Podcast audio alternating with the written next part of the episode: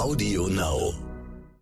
Man darf nicht vergessen, wie der Patient quasi mit der Tasche in der Hand aufrechtgehend in die Klinik reinkam. Was dann ungewöhnlich war, die Infektwerte sind trotz der antibiotischen Therapie weiter angestiegen. Also dem Patienten ging es trotzdem zunehmend schlechter. Leider hat sich die Lungenfunktion kontinuierlich schnell verschlechtert, sodass wir jetzt einen intensivmedizinischen Patienten hatten. Das war ein rüstiger, vitaler, schlanker junger Mann und dann wird man schon hellhörig, wenn dann plötzlich nicht nur die Niere, sondern auch das Herz und die Lunge beteiligt ist. Das ging innerhalb von drei Wochen. Also ein sehr schneller, sehr aggressiver Verlauf. Ärztinnen und Ärzte sollen Leben retten.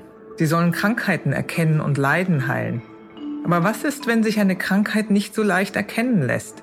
Was, wenn rätselhafte Beschwerden es den Medizinerinnen und Medizinern schwer machen, die Ursache einer Erkrankung zu finden?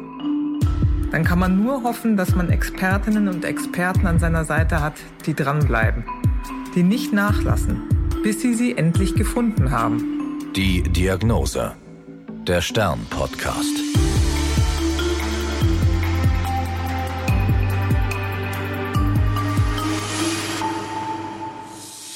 Ich bin Annika Geißler, Ärztin und Redakteurin und beim Stern für die Rubrik Die Diagnose verantwortlich. Hier erzählen Medizinerinnen und Mediziner von ihren ungewöhnlichsten Fällen. Mein heutiger Gesprächspartner ist Professor Dr. Vedat Schwenger. Er ist ärztlicher Direktor der Klinik für Nieren, Hochdruck und Autoimmunerkrankungen im Katharinenhospital Klinikum Stuttgart. Während seiner Ausbildung hatte er in der Intensivmedizin immer wieder mit Patientinnen und Patienten mit akuten Nierenschädigungen zu tun und merkte, wie anspruchsvoll das Thema ist. Eigentlich wollte er sich dann in der Nephrologie, also bei den Nierenspezialisten, erst einmal nur weiterbilden.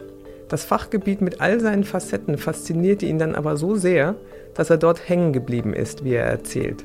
Bis heute schlägt sein Herz absolut für diese Fachrichtung, sagt er. Mit ihm spreche ich heute über einen Anfang 50-jährigen Mann, der sich zunächst in der HNO-Klinik mit Infektzeichen und erhöhten Entzündungswerten vorgestellt hatte. Dort wurde der Verdacht auf eine Entzündung des Mastoids gestellt. Das ist der Warzenfortsatz, knöcherne Anteil hinter dem Ohr, ist in der HNO ein Routineeingriff. Das wird eröffnet. Und dann aber nach dem Eingriff hat er Kopfschmerzen entwickelt, plötzlich eine Seitendifferenz der Pupillen, hat auch über Gangunsicherheit geklagt, Schwindel, Ohrenschmerzen. Und da haben die Kollegen der HNO gleich reagiert, haben gemerkt, da stimmt irgendwas nicht, haben dann ein MRT des Schädels veranlasst, war nicht ganz eindeutig und ist dann schlussendlich in die Neurologie mit Verdacht auf Hirnhautentzündung, der sogenannten hm. Meningitis, verlegt worden.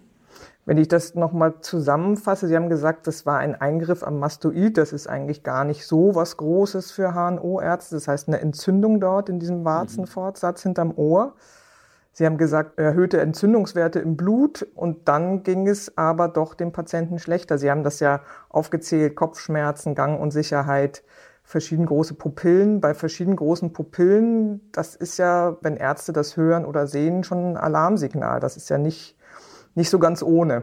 Ja, also es gibt Menschen, die das tatsächlich haben, aber es fiel halt in dem Zusammenhang auf, so dass man ausgehen muss, dass es neu ist. Er hat im weiteren Verlauf dann tatsächlich auch Doppelbilder gesehen, ging also von einer Augenmuskellähmung äh, auch aus hätte schon auch zu einer Hirnhautentzündung passen können, zumal er ja mit relativ wenig Symptomen, das darf man nicht vergessen, in die Klinik kam. Also in der HNO hat er das dann entwickelt. Und die Kollegen in der Neurologie haben dann eine Liquorpunktion, eine Lumbalpunktion gemacht. Auch die waren nicht leider so ganz richtungsweisend, aber auch eben nicht tatsächlich hinweisend für eine Hirnhautentzündung.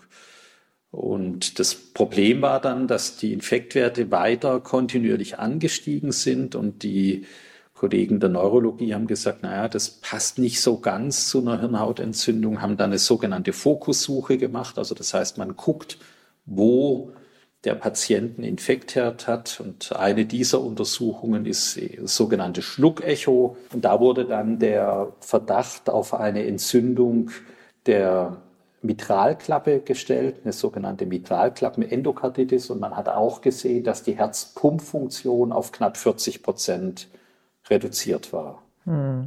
Also wenn man sich den Weg des Patienten in der Klinik vorstellt, aufgenommen in der HNO, auch dort operiert, dann Symptome entwickelt, wo die Neurologen eingeschaltet worden sind. Sie haben gesagt, es gab eine Liquorpunktion, da wird sozusagen das Hirnwasser aus der Wirbelsäule abgenommen. Da gucken die Ärzte nach Bakterien oder Viren oder was schauen die da genau?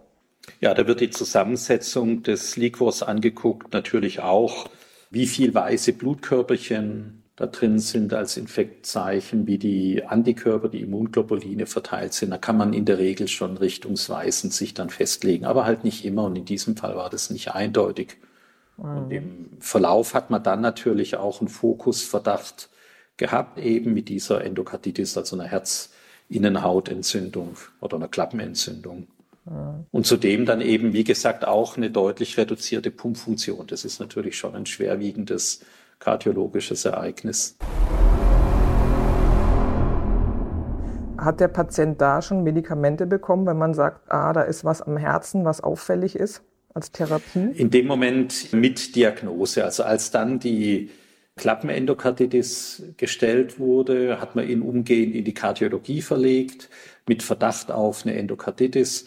Dort hat er dann eine dreifach antibiotische Therapie erhalten. Mhm. Und nochmal zur Endokarditis. Der Verdacht bestand, dass Bakterien auf der Herzklappe sich abgelagert haben. Kann man sich das so genau, vorstellen? Das, genau, also es ist eine bakterielle Infektion, die vital, also lebensbedrohlich ist. Mhm. Und Sie haben ja gesagt, die Pumpfunktion des Herzens war auch eingeschränkt. Wie äußert sich das bei Patienten? Sind die einfach ein bisschen schwächer oder die sind nicht mehr schwächer, so leistungsfähig?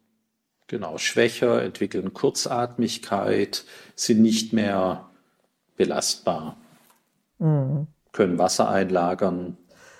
Der Patient war dann inzwischen auf welcher Station bei den Kardiologen? Genau, der war auf einer kardiologischen Station, hat dort dann seine Antibiotikatherapie erhalten. Das läuft alles über die Vene mhm. also Infusionstherapie. Mhm. Hat er denn noch andere Symptome entwickelt, die vorgenannten, mit dieser Pupillenungleichheit, ähm, mit der Gangunsicherheit? Das blieb vermutlich alles. Er war schwächer wegen des Herzens. Genau. Also die neurologischen Symptome hat er weiter gehabt. Und mhm. was dann ungewöhnlich war. Die Infektwerte sind trotz der antibiotischen Therapie weiter angestiegen. Also dem Patienten ging es trotzdem zunehmend schlechter. Dann kam komplizierend dazu, dass er sich nicht nur klinisch verschlechtert hat, sondern dann auch die Nierenfunktion sich konstant verschlechtert hat. Er musste dann von der kardiologischen Abteilung auf die internistische Intensivstation verlegt werden. Dort hat man dann bei Aufnahme in der Röntgenuntersuchung gesehen, dass er im Röntgen der Lunge Verschattungen auf beiden Seiten hatte, wie es zum Beispiel bei einer Lungenentzündung typisch ist. Und die Nierenfunktion hat sich weiter relativ schnell kontinuierlich verschlechtert. Er hat eine akute Nierenschädigung gehabt, die dialysepflichtig wurde. Das heißt, er musste an das Blutwäschegerät? Genau, der wurde dann mit einem Blutwäschegerät, musste er behandelt werden. Leider hat sich die Lungenfunktion dann auch kontinuierlich schnell verschlechtert, so dass wir jetzt einen intensivmedizinischen Patienten hatten, der sowohl dialysiert werden musste mit dem Blutwäschegerät, der dann künstlich beatmet werden musste. Man darf nicht vergessen, äh, wie der Patient quasi mit der Tasche in der Hand aufrechtgehend in die Klinik reinkam. Welche Zeitspanne ist denn vergangen von Aufnahme in die Klinik wegen des HNO-Eingriffs bis zu dem Zeitpunkt, wo er auf die Intensivstation kam? Das ging innerhalb von drei Wochen. Also ein sehr schneller, sehr aggressiver Verlauf. Mhm. Und die Kollegen aus der HNO, Neurologie, Kardiologie und Intensivmedizin waren ja schon beteiligt an dem Fall. Können Sie erklären, trifft man sich dann einmal pro Tag und spricht über den Patienten oder wie unterhalten Sie sich da in den Fachdisziplinen untereinander? Ja, das geht immer interdisziplinär. Also das heißt, erst liegt er in der Fachabteilung, in der HNO. Wenn die dann sehen, da kommen neue Symptome, jetzt in dem Fall Neurologie, dann holen die die Kollegen der Neurologie ans Krankenbett dazu. Dann wird das interdisziplinär diskutiert Und in dem Moment, wo die Neurologen sagen, das ist jetzt eher unser Gebiet, den würden wir übernehmen, wird er entsprechend verlegt. Genauso war es dann mit den Kollegen der Kardiologie. Die äh, haben dann gesagt, okay, jetzt haben wir eben eine Endokarditis, jetzt ist er bei uns besser aufgehoben. Und als er dann eben sowohl von der Lunge als auch von der Niere in die Schädigung ging bis zum Versagen, hat man gesagt, okay, jetzt muss er auf eine Intensivstation. Er wurde dann relativ schnell intubiert, beatmet und ähm, dialysiert, also einer Blutwäsche unterzogen. Und dann auf der, bei uns ist das im Haus so, die Intensivmedizin, die internistische ist interdisziplinär, das sind dann alle Fachdisziplinen vertreten und da kamen wir dann als Nephrologen eben wegen der Blutwäsche relativ schnell ins Spiel. Mhm. Was hatten Sie denn für einen Verdacht?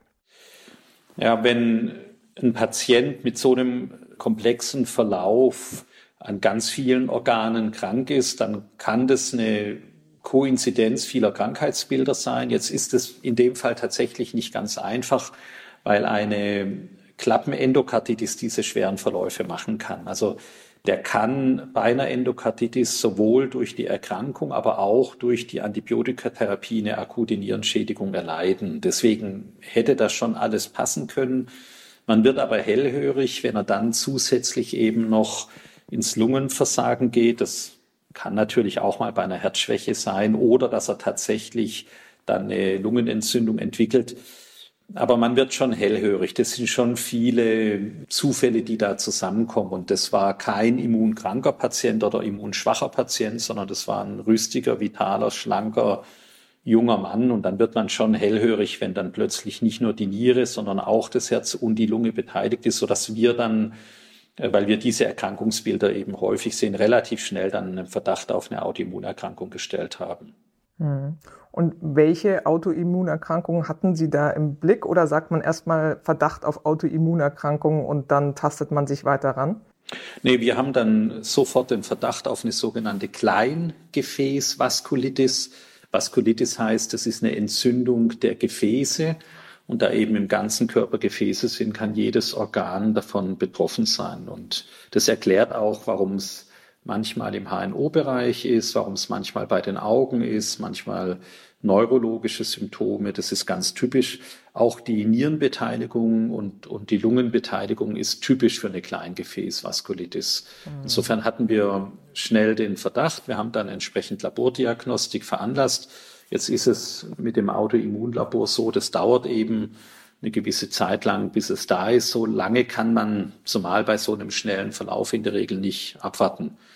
Was wir aber noch machen, wir gucken uns den Urin an und können da sehr sicher differenzieren, habe ich jetzt eine akute Nierenschädigung aus zum Beispiel Medikamentenschädigungsmechanismen, eine akute Nierenschädigung im Rahmen eines Infektes oder habe ich klare Hinweise für eine autoimmune Entzündung der Nierenfilterchen. Und bei dem Patienten war das so. Also der hatte im Urinsediment im Mikroskop ganz eindeutig Hinweise für eine schwere Entzündung der Nierenfilterchen, so dass wir den Verdacht auf ein autoimmunes Geschehen mit einer einfachen Urinuntersuchung bestätigen konnten.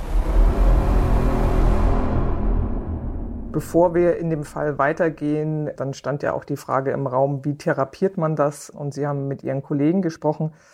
Können Sie mal erklären, Autoimmunerkrankungen, was passiert da im Körper und warum eigentlich und warum bei manchen an den Gefäßen und bei manchen eher in den Gelenken, dass Sie da ein bisschen die Zusammenhänge erklären, bitte? Mhm. Also bei einer Autoimmunerkrankung muss man sich das so vorstellen, dass der Körper gegen sich selbst reagiert. Also das heißt, üblicherweise bilden wir ja Antikörper gegen Fremdmaterial, gegen Bakterien, Viren. Und bei einer Autoimmunerkrankung ist so, dass Antikörper gebildet werden gegen körpereigene Gewebe. Da gibt's eine genetische Veranlagung sicherlich auch dazu, aber das alleine reicht nicht aus. Da kommt irgendwas dazu, zum Beispiel, wir reden dann von einem Second Hit, zum Beispiel eine Infektion. Und das Immunsystem wird dann so fehlgesteuert, dass er plötzlich Auto-Antikörper bildet gegen zum Beispiel Gefäßbestandteile. Das Ganze führt dann zu einer Entzündung und zum Untergang des Gewebes. Und je nachdem, welches Organ davon betroffen ist, führt es relativ rasch zum Funktionsverlust des Organes. Und bevor wir diese Erkrankungen therapieren konnten, ist man von einem Versterberisiko in zwei Jahren von 90 Prozent ausgegangen. Also das heißt, ein Großteil dieser Patienten ist innerhalb kürzester Zeit verstorben. Also sehr viel schneller, wie wir es zum Beispiel, als wir das bei den Tumorerkrankungen haben. Also wenn Sie eine, eine Tumordiagnose haben, hatten sie eine größere Überlebenswahrscheinlichkeit, als wenn sie an so einer Autoimmunerkrankung mit Beteiligung der kleinen Gefäße erkrankt sind. Mhm. Sie haben ja gerade das Stichwort genannt, Kleingefäßvaskulitis. Das äh, ist ein sehr langes, langes Wort. Vaskulitis haben Sie erklärt, heißt Entzündung der Gefäße. Kleingefäß, die kleinen Gefäße sind betroffen. Ähm, dann gibt es auch eine Großgefäßvaskulitis. Es gibt auch eine Großgefäßvaskulitis, die ist etwas häufiger, betrifft eher die ältere Bevölkerung und ist aber leichter zu therapieren spricht sehr gut auf Therapie in der Regel an. Gibt es auch mit schwerem Verlauf, zum Beispiel Erblindung, aber in der Regel nicht mit dem Multiorganversagen. Mhm. Deswegen sind die Kleingefäßvaskulitiden sehr viel aggressiver, sind auch schwieriger zu therapieren, weil eben der Patient ein Lungenversagen, ein Nierenversagen, ein Herzversagen, also kann jedes Organ beteiligt sein, er leiden kann. Und die Therapie ist sehr viel komplexer. In diesem Fall natürlich besonders komplex weil wir ja von einer bakteriellen Infektion auch noch ausgingen an der Herzklappe. Sie haben ja eben erklärt, dass die Verläufe einer Kleingefäßvaskulitis sehr heftig sein können und bevor es richtige Therapien gab, äh, die Patienten auch häufig verstorben sind. Wie häufig ist denn die Erkrankung überhaupt in Deutschland? Das sind zum Glück seltene Erkrankungen. Es gibt unterschiedliche Kleingefäßvaskulitiden, aber wir gehen so in etwa von einer Häufigkeit von 10 pro 100.000 Einwohnern aus. Also zum Glück sehr selten, aber nichtsdestoweniger äh, sehr aggressiv und wenn man diese Erkrankungen nicht regelmäßig sieht, auch nicht so leicht zu diagnostizieren. Mhm. Kann man sagen, ob mehr Männer, mehr Frauen betroffen sind davon? Das kann prinzipiell jeden treffen. Es hängt ein bisschen auch von der Art der Vaskulitis ab, aber prinzipiell ist es eher eine Erkrankung, die im fortgeschrittenen Lebensalter auftritt. Es gibt aber durchaus auch Kinder, die daran erkranken können. Jetzt bei dieser Form der Erkrankung keine eindeutige Geschlechterneigung. Mhm. Es gibt aber andere Autoimmunerkrankungen, die zum Beispiel primär Frauen betrifft, wie wir es beim systemischen Lupus erythematodes haben. Da haben wir eine Verteilung von fast 90 zu 10 Prozent zu Lasten der Frauen. Jetzt bei dieser äh, Variante ist es nicht so eindeutig, was die Geschlechterverteilung angeht. Sie haben ja eben erzählt, der Verdacht stand im Raum. Wie sind Sie weiter vorgegangen? Da waren ja noch die HNO-Kollegen, die Neurologen und die Kardiologen und die Intensivmediziner beteiligt. Wie haben Sie das besprochen? Ja, wir haben das interdisziplinär besprochen und das ist auch notwendig, weil jetzt in so einem Fall ist das besonders komplex. Wieso? Wenn wir jetzt nur den Verdacht auf Autoimmunerkrankung haben, dann wäre die Therapie logischerweise das Immunsystem zu unterdrücken.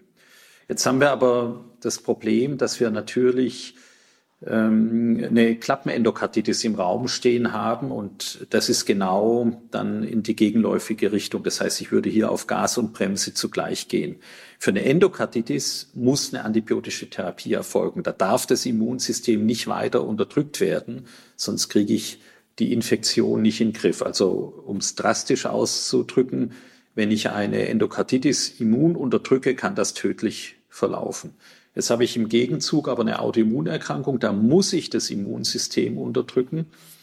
Ähm, und das ist jetzt der Spagat zum einen zwischen den Erkrankungen, aber auch zwischen den Fachdisziplinen. Wir haben das sehr intensiv diskutiert. Schlussendlich hatten wir gar keine andere Wahl. Wir sind da mit dem Rücken an der Wand gestanden. Wir hatten einen ganz schnellen, progressiven Verlauf mit einer raschen Verschlechterung des Patienten, so dass wir umgehend eine immununterdrückende Therapie einleiten mussten, trotz des Verdachtes auf eine Endokarditis. Nur noch mal zum Verständnis. Sie haben gesagt, wenn man eine immununterdrückende Therapie einleitet und es ist dann eben diese bakterielle Endokarditis am Herzen, dann würde das Immunsystem des Patienten weiter unterdrückt werden und die Bakterien, die da am Herzen wären, hätten leichtes Spiel und könnten sich ausbreiten. Ist das richtig so? Das ist, genau, das ist richtig so. Das heißt, man sollte bei so einer schweren infektiösen Komplikation des Immunsystems nicht weiter unterdrücken. Bei der Autoimmunerkrankung brauchen wir es aber. Und da die jetzt im Vordergrund steht oder stand und das Leben des Patienten bedroht hat, hatten wir gar keine Wahl. Wir mussten eine immununterdrückende Therapie einleiten. Mhm. Mit welchem Medikament haben Sie das gemacht? Man fängt in so einem Fall hochdosiert mit Cortison an. Hochdosiert heißt in dem Fall mit 500 bis 1000 Milligramm pro Tag über mehrere Tage. Zusätzlich geben wir Substanzen, die das Immunsystem weiter unterdrücken, aus dem Bereich der Chemotherapeutika in etwas niedrigerer Dosierung. Aber wir unterdrücken das Immunsystem in so einem Fall sehr stark. Mhm. Das läuft dann über eine Infusion oder einen Tropf? Genau, das läuft über eine Infusionstherapie. Und wie reagierte der Patient auf Ihre Therapie? Bei dem Patienten war das so, dass er nach wenigen Tagen von der maschinellen Beatmung entwöhnt werden konnte, war am Anfang weiter dialysepflichtig. Wir hatten dann mittlerweile auch das Autoimmunlabor bekommen, hat dann den Verdacht dann schlussendlich für eine Kleingefäßvaskulitis bestätigt, wobei man eingeschränkt sagen muss, das Autoimmunlabor bei einer vermuteten Endokarditis ist nur eingeschränkt zu verwerten, weil auch eine Endokarditis leider mal diese Autoimmunantikörper falsch positiv nachweisen kann. Also das Labor ist da immer nur hinweisend, aber nicht beweisend. Aber wir haben dann rasch gesehen, dass sich diese Infiltrate in der Lunge, also diese Weißfleckung im Röntgenbild rückgebildet hat. Beatmungssituation ist besser geworden. Er konnte dann von der Beatmung entwöhnt werden. Von der Nierenfunktion, wie erwähnt, weiter noch dialysepflichtig, aber im Verlauf der nächsten zwei, drei Wochen haben wir den Patienten dann auch von der Dialyse wegbekommen. Problem mhm. war, er hatte peripher immer noch Nervenstörung, konnte also zum Beispiel seinen Fuß nicht heben und hatte weiterhin leider eine schwerste Herzschädigung mit einer jetzt hochgradig eingeschränkten Pumpfunktion. Mhm. Und das hat sich dann auch im Lauf der nächsten Wochen nicht geändert? Das hat sich erstmal nicht geändert. Die Therapie ziehen wir oder wird dann für drei bis sechs Monate durchgeführt, in einer höheren Dosierung, dann in einer abgeschwächten. Also das heißt, wir haben den Patienten dann über eine Rehabilitationsklinik entlassen können, kam dann im weiteren Verlauf in den nächsten Monaten sehr engmaschig zu mir in die Autoimmunsprechstunde, ist immer wieder therapiert worden, also weiter über Infusionstherapie zur Immununterdrückung, hat sich von der Nierenfunktion langsam, aber kontinuierlich gebessert, mit der Herzfunktion leider erstmal tatsächlich über die ersten sechs Monate nicht, war also dann engmaschig auch interdisziplinär mit den Kollegen der Kardiologie betreut, weil er eben leider in dem Fall eine hochgradig eingeschränkte äh, Pumpfunktion weiterhin aufgewiesen hat. Sehen Sie den Mann denn heute noch und wie geht's ihm heute? Ich sehe ihn weiterhin regelmäßig, jetzt in größeren Abständen, inzwischen nur noch zwei bis dreimal im Jahr. Es hat gut zwölf Monate gedauert. Und dann hat sich die Herzfunktion langsam, aber kontinuierlich verbessert. Wir konnten dann im Herz Ultraschall das beobachten. Wir haben auch sogenannte Biomarker, die waren dann, sagt jetzt nicht viel aus, aber im Tausender, Zehntausender Bereich erhöht und plötzlich haben wir gesehen, wie diese Werte kontinuierlich abgefallen sind. Die Herzfunktion hat über die Monate hinweg zunehmend zugenommen. Wir konnten die Therapie dann etwas reduzieren. Und ähm, ganz erfreulich war dann, dass er tatsächlich irgendwann eine komplett normale Herzfunktion hatte, eine fast normale Nierenfunktion wieder. Wir haben jetzt sämtliche Medikamente absetzen können und er ist weiterhin in unserer Nachsorge. Dem Patienten geht's wirklich sehr, sehr gut und Einzige, was noch übrig geblieben ist, ist eine leichte Fußheberschwäche. Ansonsten ist der Mann komplett wiederhergestellt. Aber es war ein langer Verlauf, da braucht man ein bisschen Geduld. Also wir haben über zwei Jahre intensivst therapiert und am hartnäckigsten war tatsächlich hier ähm, die Herzfunktionseinschränkung. Und wie ist das für Sie, wenn Sie so einen Patienten nach all dieser Zeit wiedersehen und man sich trifft. Das ist vielleicht doch dann ein besonderes Verhältnis. Ja, das ist für den Behandler und auch für den Patienten natürlich was ganz Besonderes. Also ich freue mich jedes Mal, wenn der Patient kommt. Auch er hat die Angst vor dem Krankenhaus verloren, freut sich, dass es ihm so gut geht. Und das ist in der Tat eine sehr enge Arzt-Patienten-Beziehung. Wir haben ja den Patienten bei Erstkontakt als quasi schwerst kranken, sterbenden Patienten gesehen. Patient ist jetzt wieder berufstätig, berichtet aus dem Leben und äh, ist natürlich schon ein besonderes Highlight und Freude, so Patienten dann weiter betreuen zu können. Mhm. Warum betreuen wir die Patienten überhaupt weiter? Man könnte ja sagen, es ist alles gut. Das Risiko bei den Autoimmunerkrankungen besteht gerade bei dieser Variante, dass das immer wieder mal auch nach Jahren noch einen Rückfall machen kann. Die sind in der Regel nicht mehr so schwer, weil die Patienten jetzt wissen, was sie haben, die sind sensibilisiert. Das ist aber der Grund, warum wir die auch nachsorgen und nicht einfach jetzt äh, mhm. ihrem Schicksal überlassen, dass wir rechtzeitig dann auch gegensteuern können, wenn nochmal so eine Reaktivierung der Erkrankung ist. Und bei dem Patienten war das auch so dass er dann noch so eine ganz leichte Reaktivierung hatte. Die haben wir dann bisschen anders therapiert, aber auch immununterdrückend und konnten dann einen schweren Verlauf dann präventiv quasi abfangen und vorbeugen. Mhm. Wenn wir nochmal zum Anfang der Geschichte zurückgehen, der Patient kam ja wegen dieses HNO-Eingriffs, wegen der Entzündung am Mastoid, also diesem knöchernen Fortsatz hinter dem Ohr. Hat das auch damit zu tun, mit dieser Autoimmunerkrankung letztlich? Ja, das mag auf den ersten Blick komisch erscheinen, aber ist tatsächlich so. Bei dieser Variante ist die Beteiligung im Bereich HNO gar nicht so ganz untypisch. Auch die Erstbeschreibung dieses Krankheitsbildes war tatsächlich mit HNO-Beteiligung und Nierenbeteiligung. Insofern ist sowohl HNO-Ärzten als auch Nephrologen, also Nierenspezialisten, dieses Krankheitsbild bekannt und passt absolut zum Krankheitsbild. Erzählen Sie doch zum Ende bitte noch, warum das Zentrum für seltene Erkrankungen bei Ihnen in der Abteilung angegliedert ist. Na, das liegt, wie ich eingangs erwähnt habe, daran, dass eben Nephrologie ein sehr immunologisches Fach ist und wir sehr viele Autoimmunerkrankungen in der Niere haben. Aber wir haben ebenso wie in diesem Fall sehr viele Autoimmunerkrankungen, die eben alle Organsysteme beteiligen, aber die Nieren eben mit betreffen. Und deswegen ist der Nephrologe immer Teil des Teams, ein Nephrologe kann das aber nicht alleine machen. Das ist immer eine interdisziplinäre Aufgabe. Das heißt, wir brauchen die Kollegen der Neurologie dazu. Wir brauchen unsere Kollegen der Augenklinik, der HNO, der Kardiologie. Das ist immer eine interdisziplinäre Aufgabe. Einer muss die Therapie steuern und den Überblick über den Patienten haben. Das sind hier bei uns die Nephrologen, das sind wir. Wir machen dann eben auch die weiterführende Diagnostik, was ich jetzt nicht erwähnt habe bei dem Patienten hat man die Beteiligung in der Niere dann auch gesichert durch eine sogenannte Nierengewebsentnahme, eine Nierenpunktion, die wir bei dem Patienten durchgeführt haben. Und insofern ist es in der Nephrologie bei uns begründet, weil wir eben darauf spezialisiert sind auf seltene Autoimmunerkrankungen, egal ob das jetzt eine Erkrankung im HNO-Bereich ist, wenn die dort anfängt, die kann mal im Magen-Darm-Bereich anfangen, die kann eben mal bei der Lunge anfangen, aber wir diagnostizieren und wir therapieren aber immer im Schulterschluss eben mit den beteiligten Fachkollegen und Kolleginnen.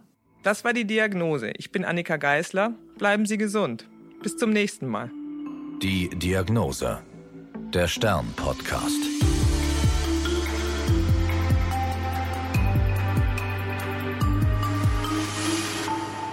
Damit euch nicht langweilig wird, bis unsere nächste Folge erscheint, habe ich noch eine Podcast-Empfehlung. Und dafür lasse ich am besten die Podcasterin selbst zu Wort kommen. Hallo, ich bin Alexandra Kraft, Wissenschaftsredakteurin beim Stern und Host des neuen Podcasts Sie läuft, er rennt. Beim Sport können die Geschlechter nicht verschiedener sein. Männer rennen, bis das Herz rast und die Lungen brennen. Frauen, ja, die lassen es eher ruhiger angehen. Warum das so ist und was Frauen und Männer voneinander lernen können, das und noch viel mehr erfahren Sie in unserem Podcast Sie läuft, er rennt. Jeden Dienstag auf AudioNow, stern.de und allen gängigen Podcast-Plattformen. Hören Sie rein, fangen Sie an zu laufen. Wir freuen uns auf Sie. AudioNow.